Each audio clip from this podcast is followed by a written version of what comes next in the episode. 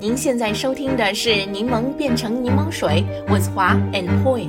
商业世界千变万化，在这里，让我们立足北美，聚焦分享如何将挑战变成机遇，让柠檬变成柠檬水。柠檬听众朋友们，大家好，我是华。大家好，我是 Poi。最近呢，有很多的年轻学生与我交流，都在提到这个年轻人如何创业这个话题。是啊，现在找工作真的不一定是年轻人唯一的选择，关键是现在创业的环境还越来越配套了，也更方便了。从产品开发呀，到物流配送呀，到市场推广，甚至到结算分账，这都是能够找到相应的供应商和渠道的。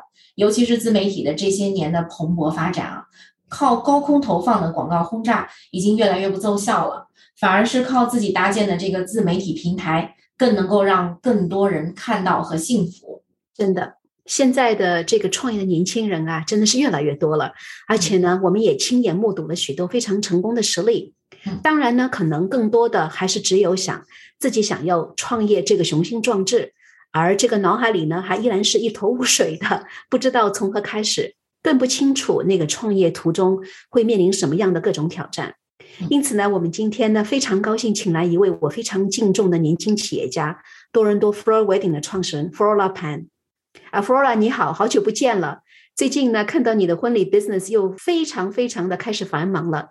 刚才呢，我介绍了你是 Flora Wedding 的创始人之一。其实呢，我知道你现在已经把自己的这个 business portfolio 越做越大了。所以呢，还请你简单介绍一下自己和你所有的这个 business，好吧？华姐好，Poi 姐 好，柠檬的听众朋友们大家好。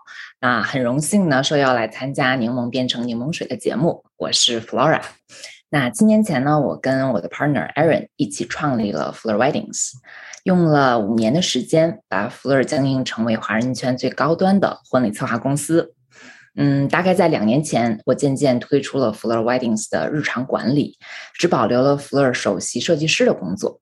啊！与此同时，我创立了另外三家跟婚礼相关的 startup 公司。哎呀，Flora，欢迎欢迎啊！听到你刚刚的介绍，我真的觉得非常的了不起。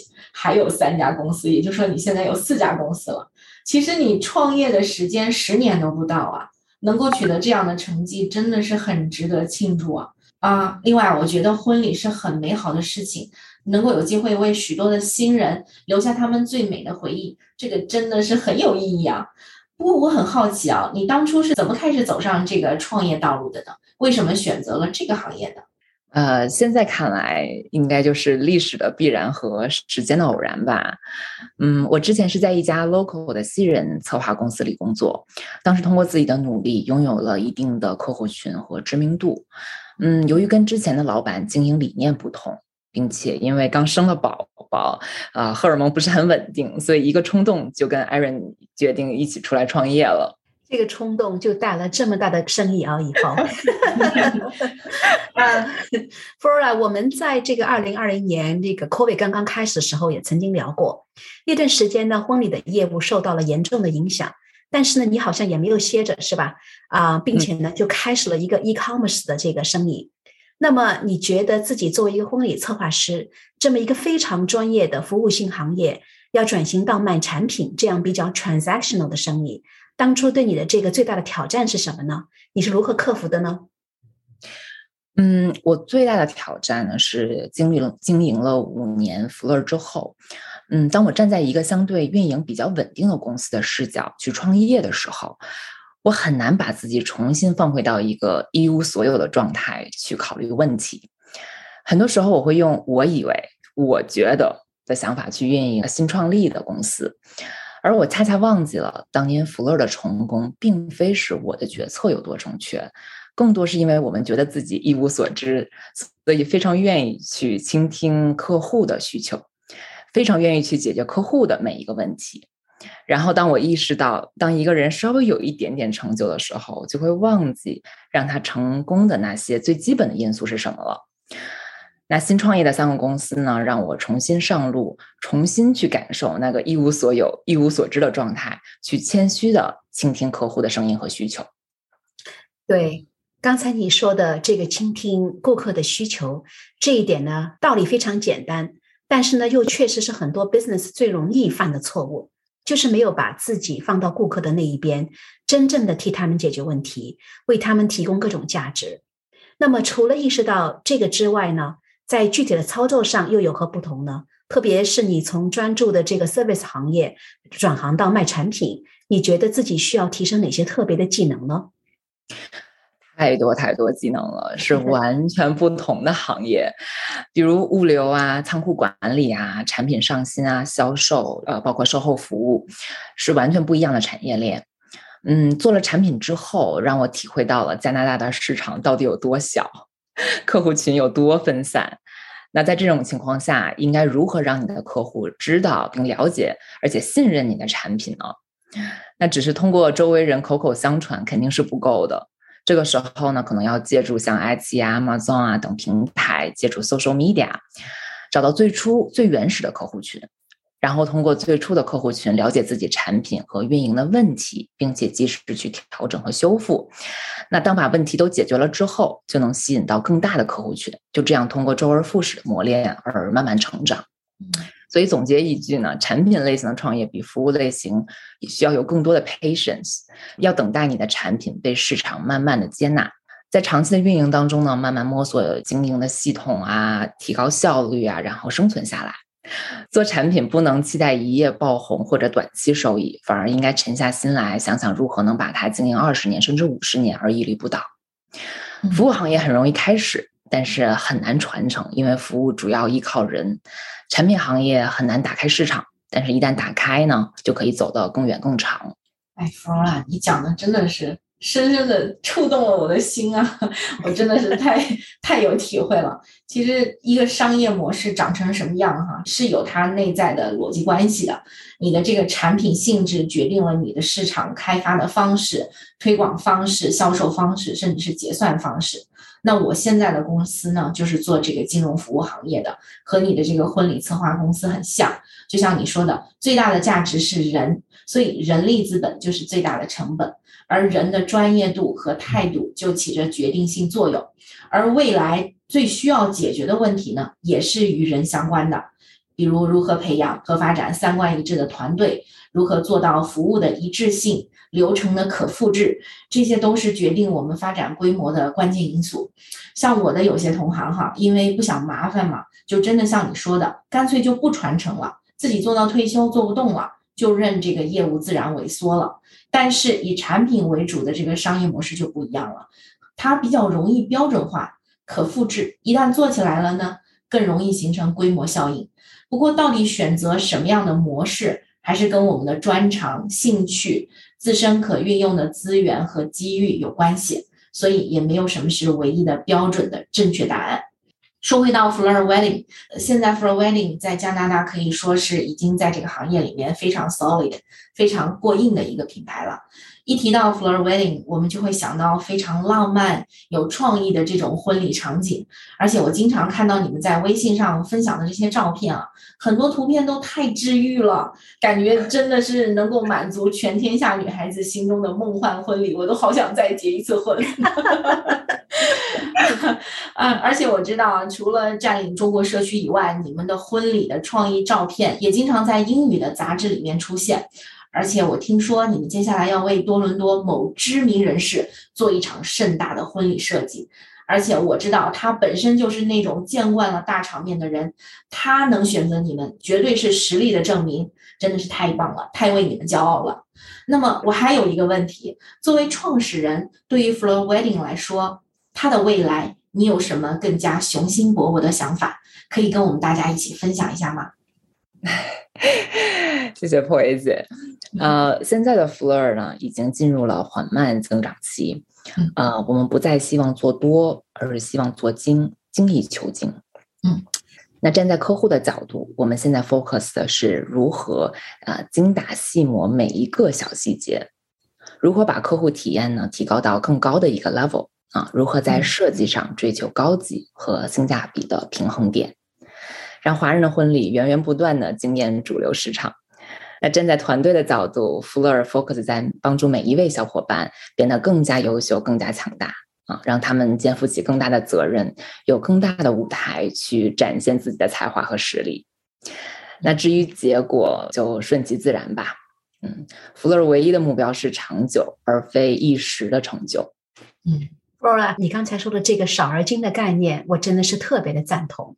在这个前两期的 Podcast 节目里呢，我们就为大家分析了大家比较熟悉的 Victoria Beckham 的品牌的一些问题。其中有一点呢，就是他偏离了他当初小而精的这种理念，在投资人的压力之下，开始走上广而大的这个道路，结果呢，就离贝嫂的这个品牌的 DNA 越来越远。不过呢，敢于这么理直气壮的说少而精的，确实也不多。这也说明了你已经非常了解公司的这个优势和定位，所以呢，特别的棒。嗯，另外呢，我们也常常提到品牌这个词，对吧？包括我和你也曾经在 CEO 工厂里一起探讨过如何打造品牌。现在的这个 For Weddings，正如这个 Poi 刚才所说的，已经是一个非常响亮的、非常靠谱的品牌了。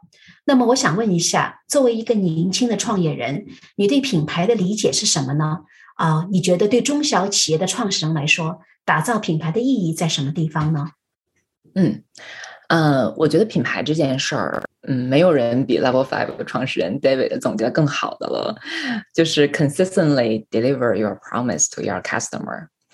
嗯，对于我个人来说，品牌呢，就是对于信誉更高级的一种形容。那福乐并没有非常刻意的去打造品牌，但是福乐特别在乎信用这件事儿，说出去了，我们就要做到啊！我们从来不需要客户来逼我们，我们要是做不到呢，过不去的是自己心里的那道坎儿。那客户最初来找福乐的时候，是那么的信任我们，把人生中最重要的一天交给我们，所以我们一定要尽一切的可能做到他们满意，仅此而已。而 marketing 无非是把我们做了什么毫无夸张的 deliver 出去而已。那对于中小企业来说，啊，打造品牌更重要的意义呢，是把我们的承诺传递出去之后，市场可以反过来监督我们啊，到底有没有做到我们所承诺的，从而让中小企业知道我们应该如何的提高。嗯，说的太好了，不能更同意你的观点了。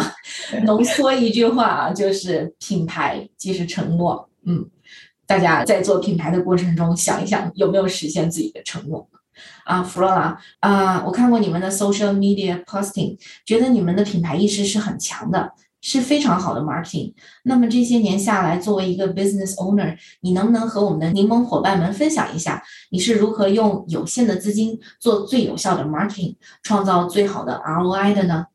嗯，啊，其实实事求是就好。嗯，任何过激的、夸大的说辞都会带来反噬效应。其实很长一段时间，福乐都没有在 marketing 上花过钱，哪怕是现在，我们都是自己的团队在做日常的更新、管理和维护。我们唯一做对的，其实就是用心做好每一单婚礼，然后慢慢等待，等待每一单满意的新人、宾客、伴郎、伴娘自发的帮我们口口相传，让我们一直有源源不断的客户群。所以，特别是团队资金有限的时候，更加应该 focus 在自己产品是否有竞争力，自己的服务是不是优于行业平均值，是否服务好了每一位客户啊，让他们迫不及待想告诉周围人我们到底有多好。呃，服了这么多年过来，真的很少花钱买广告，嗯，为数不多的几次效果都不是非常理想。啊，主要是因为加拿大市场人口太少，而且非常分散，不便于广告的传播。比如，美国人口是加拿大的十倍，中国人口是加拿大的四十六倍，所以很多在中国和美国好用的 strategy 在加拿大都行不通。而且加拿大族裔众多，嗯，一个在中国圈很火的产品，可能意大利圈子里从来都没有听说过。所以，对于福乐这个一年只想做六十单婚礼的高端策划公司，如果想通过投放广告而获得客户群，实在是太难了。嗯，想象一下啊，看到广告的人啊，恰好是我们的客户群，他们看到广告的时候，恰好要结婚，他们结婚恰好要需要策划师，这个概率太低了。那更大的可能性呢是，大家看到广告的时候还不需要我们的服务，等需要的时候呢就忘了你叫什么了。那当然啊，我上面的分享更多是针对服务高端客户群的情况啊，这些都是我们走质不走量的这样的一个决定。是的，是的，你的思路非常的清晰，很有道理。我来稍稍总结一下哈。第一呢，是好的产品和服务是自带广告效应的。如果一定要强调一点的话，就是也许可以在适时的时候鼓励和提醒你的客户，如果觉得满意的话，请帮助我们做宣传。第二呢，是啊，你的客户往往围着一圈目标客户。其实这个也很好理解哈，比如我和华姐结婚很多年了，估计用到婚礼公司的机会已经是微乎其微了哈。但是新郎新娘旁边通常也是一群年龄相当的朋友，也都处于婚嫁阶段，再没有什么媒体比这个更精准的了。所以把你的每个客户都变成你的传播媒体，把每一次婚礼都变成你的一次传播事件，这个威力发挥出来，可不就是杀手锏吗？那个 Flora，虽然我不能再结婚了，但是只要身边有朋友的孩子他想结婚的话，我第一个就想到了你，对吧？这个就是品牌的这个魅力了。一想到婚姻，一想到要婚礼，就想到 Flora Weddings。谢谢华姐，谢谢华姐。那那我们再说回来，Flora 啊，我们大概是在五年前开始认识的。然后呢，特别是近两年，也会经常有一些交流。可以说呢，我是看着你在创业的道路上越来越成熟，越来越成功。那么，你是否可以与我们的听众朋友们分享一下这些年来你在创业道路上不断成长的这个心得体会？有什么特别的可以让你骄傲的成就？也有什么经验教训？另外呢，就是随着你的 business 越来越大，你是如何管理好自己，合理分配好自己的宝贵时间的呢？嗯，这个问题太好也太大了。呃，我想想哈，呃，我觉得人生啊就是来体验的，嗯，而创业呢是让我在有限的时间内非常密集的体验了人生，遇见了更加优秀的自己。那具体点就是我认识到了人生最好的状态是 balance，是雌雄同体，是阴阳结合，是中庸之道。是走偏左了和偏右的路线之后找到的中间路线。嗯，那曾经的我是一个一味往前跑的人，非常 ambitious and aggressive，永远对自己不满意，永远对拥有的不满足。我当时还理直气壮的觉得，难道想要变得更加优秀还有错吗？但是现在的我看到的是，当我过于急功近利的时候，是有代价的。啊，团队的成员会觉得自己的工作永远得不到老板的认可，而快速发展的背后呢，是整个团队的疲惫和对于细节的松懈。所以，当我意识到我跑得太快，失去平衡的时候，我知道我要慢下来，要等一等。创始人的优点被过于放大之后，就会变成缺点，因为当优点过于主导之后，就会因为失去平衡而产生负面效应。很多初创的公司，哪怕是 Uber 和 WeWork 的创始人，都因为自己没有随着公司的成长而转型，把优点变成了缺点，最后导致了失去了对公司的控制权。一个很有意思的发现啊，是成功人士都是雌雄同体，比如女老板都是非常豪气、非常霸气的，因为母性是女性与生俱来的。当女性拥有了男性的勇气、魄力和判断力之后，自然就会变得很容易成功。那同时，很多成功的男人啊，都是非常尊重女性、尊重老婆的，因为尊重老婆的男人更加懂得隐忍啊，更加温柔细腻，比只有阳刚之气的男人更加灵活、更有柔韧性。当他们遭遇困境的时候，不会硬碰硬，反而会用更加灵活的方式去解决问题。正所谓大丈夫能伸能屈，所以走极端、钻牛角尖是有代价的，而平衡中庸中间路线才是人生这场体验的最终目标。所以这个过程就是打破自我、突破自我、重塑自我的过程。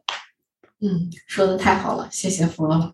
今天短短的二十分钟的对话，让我学到了好多。我相信华姐也是，呃，觉得非常的有意思哈。再次感谢你到柠檬变成柠檬水播客节目与我们分享你的体会。希望我们以后还有机会再次邀请你来继续更多的话题。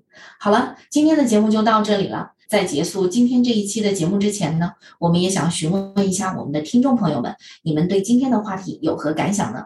欢迎大家去我们的网站 turnlemonintolemonade 点 com 点击我们今天这一集的 link。如果你想加入我们在多伦多的柠檬群的话，请与我们联系。我们的微信号是 realstone，R E E L S T O N E。